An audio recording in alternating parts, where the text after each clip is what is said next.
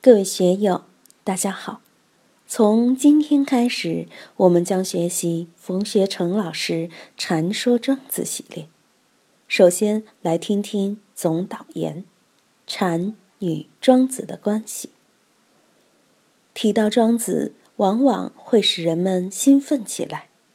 庄子在中国历史文化中是一部触发人们灵感，可以使人进入深度思考、打开人生境界的奇书。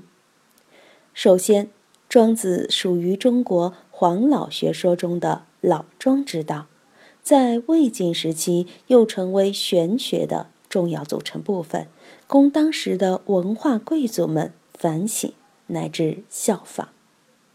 佛教传入中国，老庄之学，特别是庄子的思想，又是佛经翻译和对佛教理解消化的重要媒介。从南北朝到唐宋，那一代的高僧们有几位不是饱读老庄而后出家为僧的？这些高僧们在消化吸收印度佛教并使之中国化的过程中，都可以看到孔孟老庄思想在里面所起到的作用。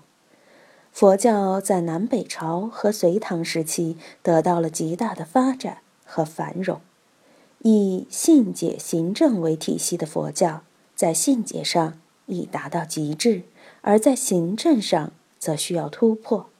于是禅宗应运而生。达摩东来称东土有大成气象，指的应是中国的孔孟，特别是老庄这一文化土壤。三祖僧璨的信心明。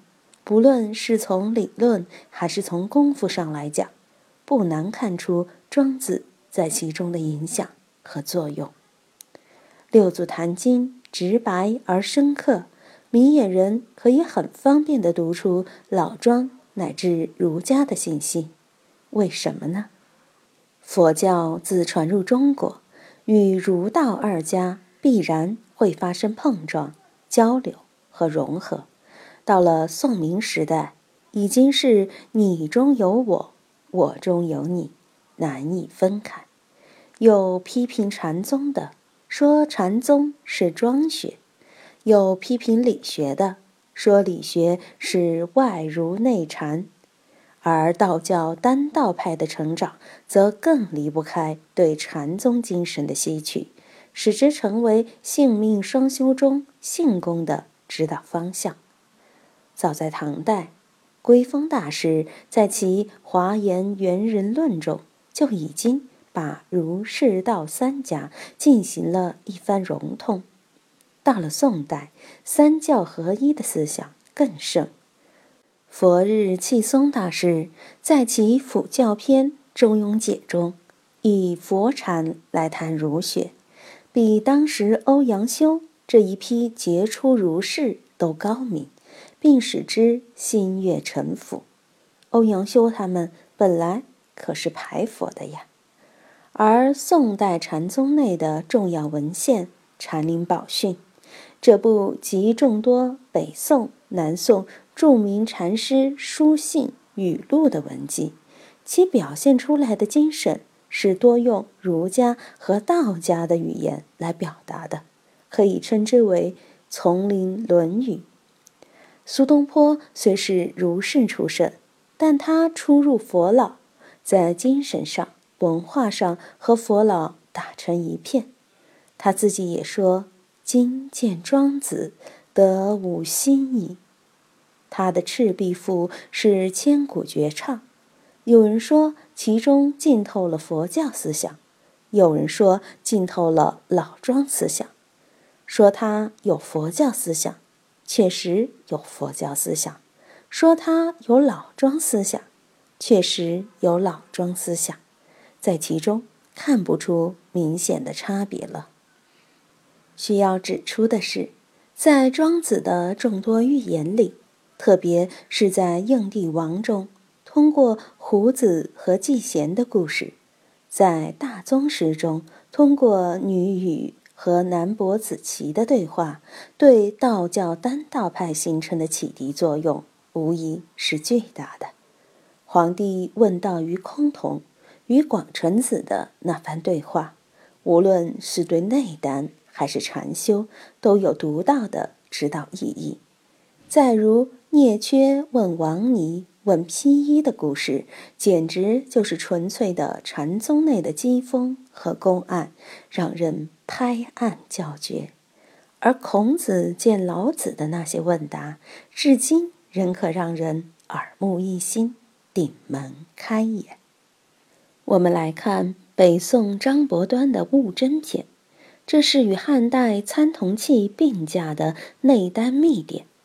里面密语诗记般的文字，如同禅宗内的新王明宝剑三昧一样，分不清是在讲禅还是在讲丹道。再如张三丰真人的无根树歌诀，也可以看到丹禅不二的机趣。今天我们如果结合禅宗。宋明理学和唐代以来的道教内丹派的形成和发展来看，越是对禅宗熟悉，对禅宗公案熟悉，再去细品庄子，就会发出由衷的感叹：在佛教传入中国之前，在禅宗形成之前，居然还有庄子这么一部智慧之书。这可是有首创性的、拥有绝对独立的知识产权的思想宝藏啊！在《庄子》一书中的众多篇章中，可以说是佛教传入中国以前的禅宗。为什么这样说呢？禅宗讲教外别传，不立文字；庄子和老子则是提倡绝圣弃智。绝圣类似于教外别传，气质类似于不立文字。禅宗讲顿悟，庄子讲昭彻。禅宗讲凡圣不二，庄子讲所谓天之非人乎？所谓人之非天乎？禅宗讲顿悟，亦讲如来次第禅法，而庄子在大宗师里。通过外天下、外物、外生、昭彻、见毒、无古今，至入于不死不生，与次第禅法丝丝入扣，可以称之为庄子的大圆满次第。庄子中的心斋、坐忘、早选精神、呆若木鸡等教法，都是可以纳入禅修实践的绝妙教法。在这里，不需要对庄子做哲学、美学、文学、艺术方面的评论和发挥，这方面的研究前人已做的太多太多了。我这里只是把庄子和禅宗做内在的分析和比较。铃木大拙先生曾说过：“说庄子之启迪于禅宗，不如说禅宗之启迪于庄子。”通过前面的介绍，可以看到庄禅内在的关系，而且可以通过庄子文中不断闪烁出学佛人所熟悉的那些词语，如生死亦大矣，行者不失无门，什么不将不迎，内不放出，外不放入，乃至不二，真是可以令后世修禅的人。大为惊讶的，在《至乐篇》中，“天下有至乐有无在”，庄子对苦乐详加剖析，如同佛教一样，通过眼、耳、鼻、舌、身、意对苦乐的种种感受，展开如同老禅师一样的批判，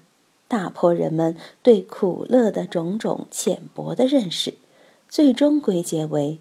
至乐无乐，至欲无欲的境界，在庄子的三十三篇中，其精辟深刻、独到的语言层出不穷。诸如“天地一指也，万物一马也，吾生也有涯，而知也无涯。知天之所为，知人之所为。达生之情者，不务生之所无以为；达命之情者，不务治之所无奈何。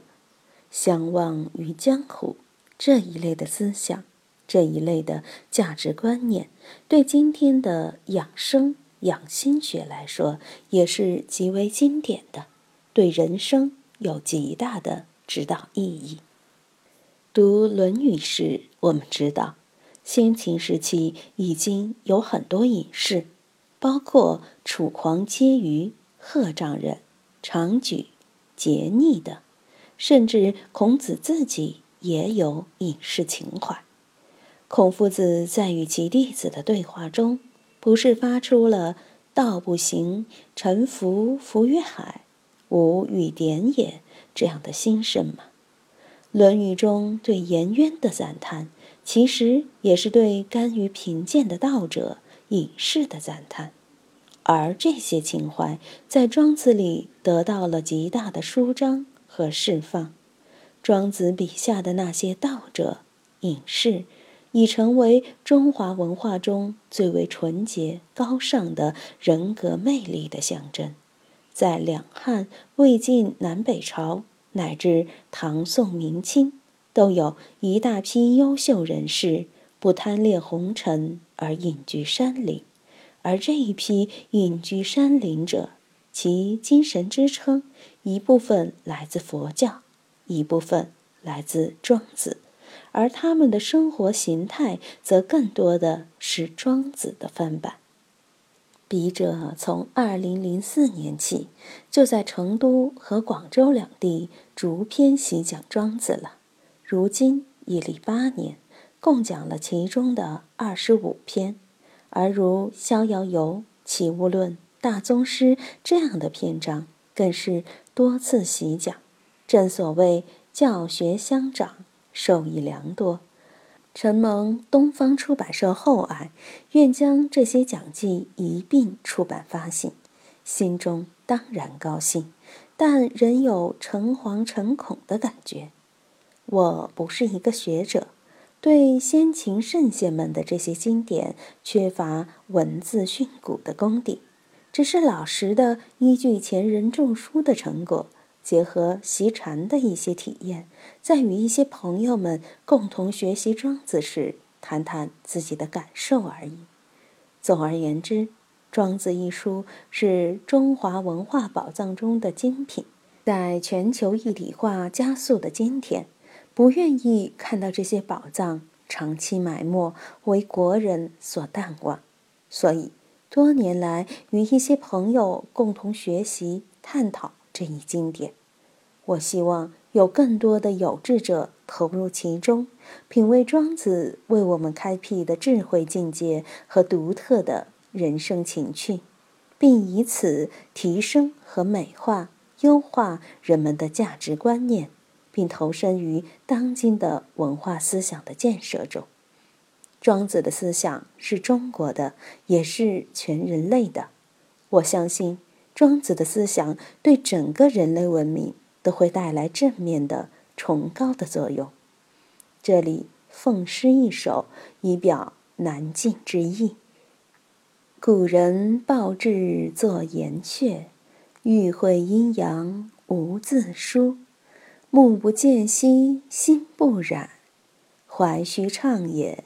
气虚舒，四时代谢鸿蒙外，一念沉浮体相疏。黄老何干刍狗疫，香吹鼓荡一归墟。冯学成，二零一三年五月二日于广州寓所。